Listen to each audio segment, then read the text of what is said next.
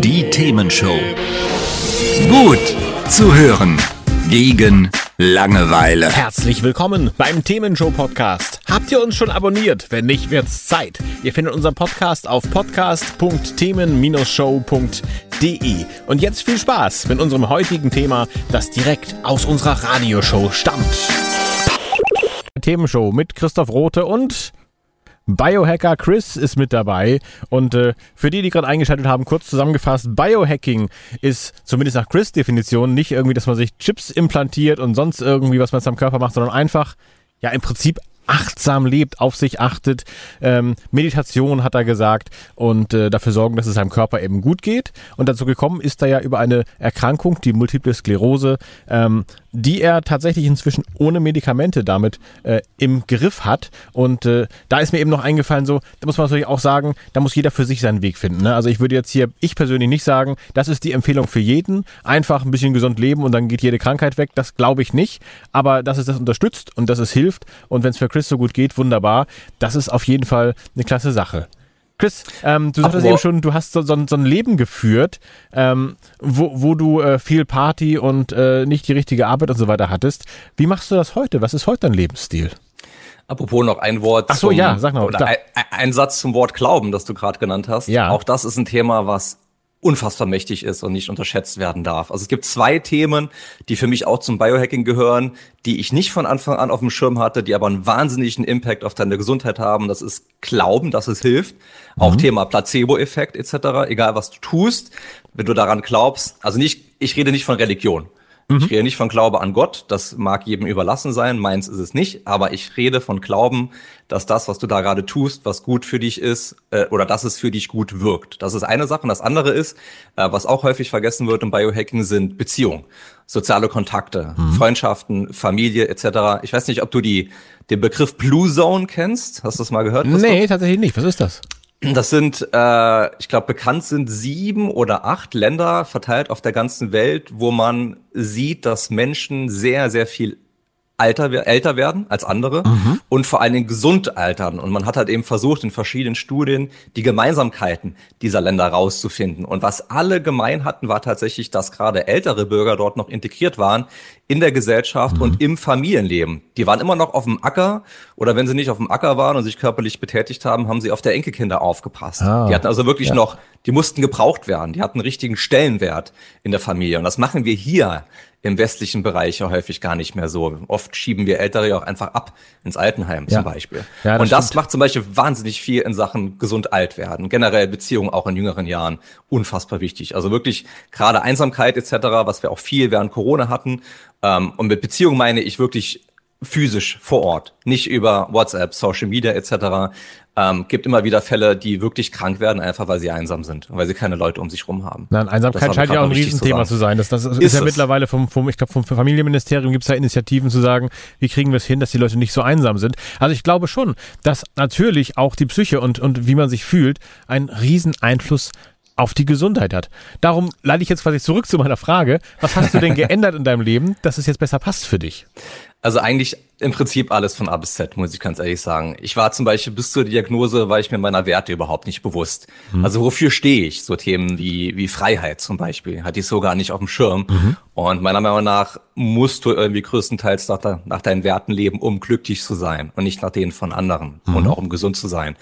Und angefangen, das weiß ich genau, hatte ich damals mit Biohacking ähm, mit der Schlafoptimierung. Weil für mich und auch für viele andere Biohacker, die übrigens, so wie ich, auch häufig über, ähm, über chronische Krankheiten zum Thema Biohacking kamen, ist ganz spannend. Also selten, dass jemand sagt, ich komme zum Biohacking über Leistungsoptimierung, weil ich irgendwie, ähm, weiß ich nicht, meine, meine fünf Kilometer schneller laufen möchte Ja, oder mehr ja. Muskeln aufbauen möchte. Die gibt es, natürlich gibt's die, aber ganz viele, die ich kenne, kommen tatsächlich auch über Autoimmunerkrankungen, andere chronische Erkrankungen gibt es. Ne? Und Schlaf ist dort für mich die absolute Basis. Und Schlaf ist immer noch etwas, was in unserer Gesellschaft stiefmütterlich behandelt wird, was eben gemacht werden muss. Ja, wo viele Leute sagen, ach Schlaf, schlafen kann ich, wenn ich tot bin. Ja, oder Leute, die sagen, mir reichen vier Stunden, mir reichen fünf Stunden. Gibt es ja auch viele berühmte Persönlichkeiten, die das geäußert haben. Das ist Bullshit. Das muss ich ganz ehrlich sagen. Also alles unter sechs Stunden. Ich meine, eine Nacht ist nicht schlimm. Kannst du, kannst du aus, kannst du wieder ausgleichen. Aber dauerhaft unter sechs Stunden, dann wirst du einfach krank. Und das Problem ist beim Schlaf, du kriegst es oft nicht gegriffen. Also du weißt oft gar nicht, wie ist mein Schlaf und wie könnte er auch eigentlich sein oder mhm. wie könnte ich mich auch fühlen, wenn mein Schlaf besser wäre, weil du dich halt auch super schnell als Mensch an an eine neue Situation gewöhnst, ne?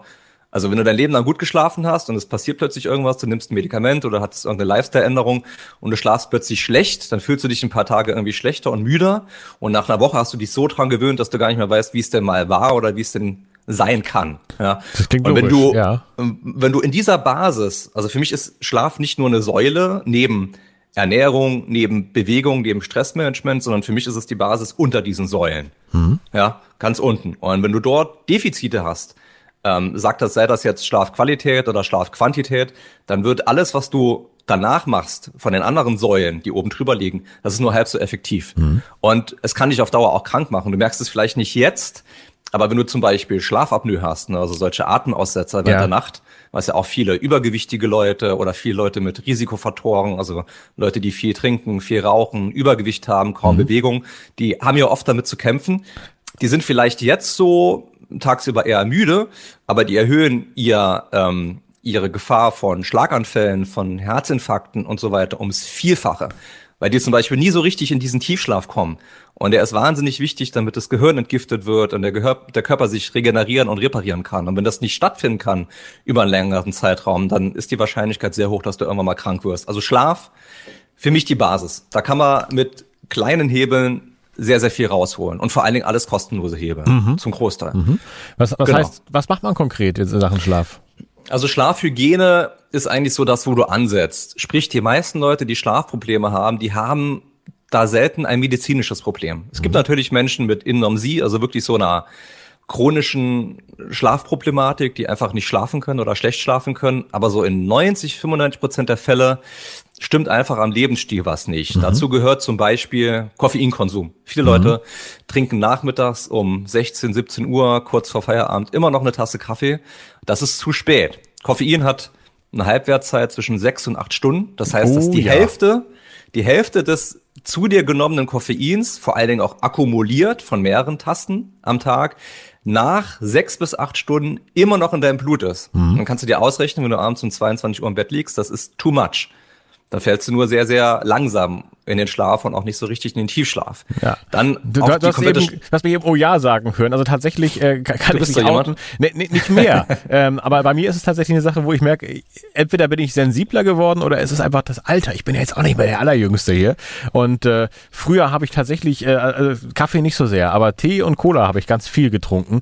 Wenn ich das heute tue, ich komme nicht mehr in Schlaf. Es geht nicht mehr. Und dann denke ich so an meine Großeltern, die das irgendwann erzählt haben und denke, oh Gott, da gehst du jetzt bei dir auch hin. Aber wahrscheinlich ist es ganz gut, wenn man dann einfach auch sagt, okay, ich höre jetzt auf meinen Körper und ich mach's dann jetzt auch nicht mehr.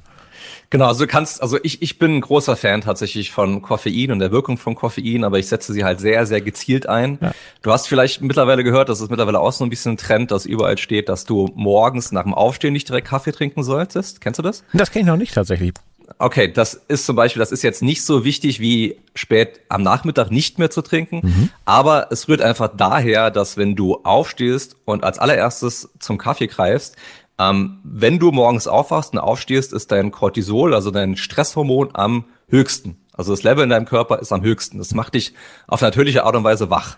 Und wenn du jetzt Koffein zu dir nimmst, dann pushst du da noch mehr rein. Das ah. heißt, dein Cortisol-Level geht noch hoch, du hast einen riesen Spike. Mhm. Das macht dich unter Umständen nervös und kribbelig. Du hast dann so diese, diese negativen Wirkungen eben vom Koffein und sorgt dann eher zu einem Crash zum Mittag am frühen Nachmittag hin. Ach so. Deswegen es klug ist, nach dem Aufstehen erstmal zu rehydrieren, mhm. weil du verlierst übers Schwitzen nachts im Sommer locker ein Liter, anderthalb, mhm. im Winter einen halben Liter, halber Liter Wasser und dann so 60, 90 Minuten warten und dann so das erste Tief, wenn das Cortisol langsam wieder runtergeht, da dann gegenzusteuern mit Kaffee. Das ist, das ist zum Beispiel so ein klassischer Biohack im Prinzip. Ah, ne? okay. Ne? So gezielt, gezielt einfach ähm, da dagegen steuern. Das Richtige in der richtigen Dosis zur richtigen Zeit. Also den Kaffee sagst du nicht nach dem Aufstehen, sondern ein bisschen später und auch wiederum genau. nicht zu spät. Genau, ich versuche immer so diesen, diesen sogenannten Sweet Spot zu finden, also mhm. die geringste Dosis von dem, was ich tue, mit dem meisten Output. Okay. So, weißt ja. du, und den wenigsten Nebenwirkungen. Mhm. Das ist so ein bisschen die Faulheit, die in mir steckt, die ich mir da einfach zunutze mache. Genau, aber Thema, Thema Koffein ist sowas, aber auch alles rund ums Thema Schlafzimmer. Da wird sehr viel falsch gemacht. Bei vielen Leuten ist das Schlafzimmer zu warm. Mhm. Die haben dieselben Temperaturen wie im Wohnzimmer, 21 Grad, 22 Grad. Das mhm. ist nicht gut, weil der Körper dann stärker kämpfen muss, um seine Körperkerntemperatur zu senken, was er tun muss, um vernünftig in den Tiefschlaf zu fallen. Mhm. Das heißt, da empfehle ich so irgendwas zwischen 16 und 18 Grad. Das ist kalt, wenn du es nicht gewöhnt bist, aber da gibt's ja dicke Decken für. Das heißt, und du bist auch jemand, der bei offenem Fenster schlafen möchte. Ich schlafe bei offenem Fenster und ich gehe sogar so weit, weil ich eine Dachgeschosswohnung habe und ich ein echtes Problem habe, wenn es in meinem Schlafzimmer zu warm wird. Also mhm. ich komme im Sommer nicht mit 18, 19 Grad. Also ich komme nicht unter 20. Dass ich mir ein Schlafsystem angeschafft habe, das ist ähm, quasi ein Gerät, was Wasser beinhaltet, angeschlossen ist an eine Matratzenauflage. In dieser Matratzenauflage sind kleine, ganz, ganz kleine, feine Ähnerchen drin. Mhm. Und das Wasser in diesem Gerät wird runtergekühlt auf die Temperatur, wie ich sie einstelle auch zeitgesteuert, ist ein Scheduler hinten dran mhm. und wird dann durch diese Matratzenauflage gespült, auf der ich liege oh. und macht dann macht dann das Bett kühler. Also die die Umgebungstemperatur ist dieselbe, beziehungsweise die wächst sogar, weil diese warme Abluft ja irgendwo hin muss. Mhm. Ja? Aber das Bett an sich ist kühl. Und das hilft mir. Das ist jetzt so ein technischer Biohack, der natürlich auch Geld kostet. Das stelle ich mir ja? ganz unangenehm vor, wenn plötzlich unter dir das kalt wird im Bett. Oh.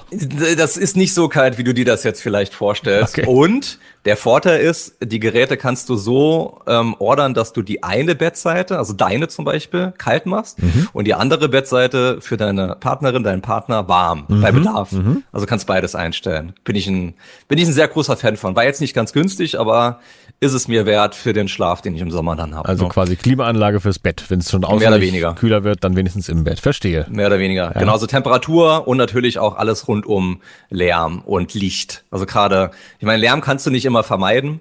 Du musst halt mit, mit ähm, hier Oropax oder ähnlichem arbeiten. Mhm. Aber gerade Licht kannst du auch viel falsch machen, wenn du in deinem Schlafzimmer noch Lichtquellen hast. Lichtquellen jeglicher Art. Da reicht sogar zum Beispiel im Hotelzimmer die LED vom Fernseher, mhm. der im Standby ist. Mhm.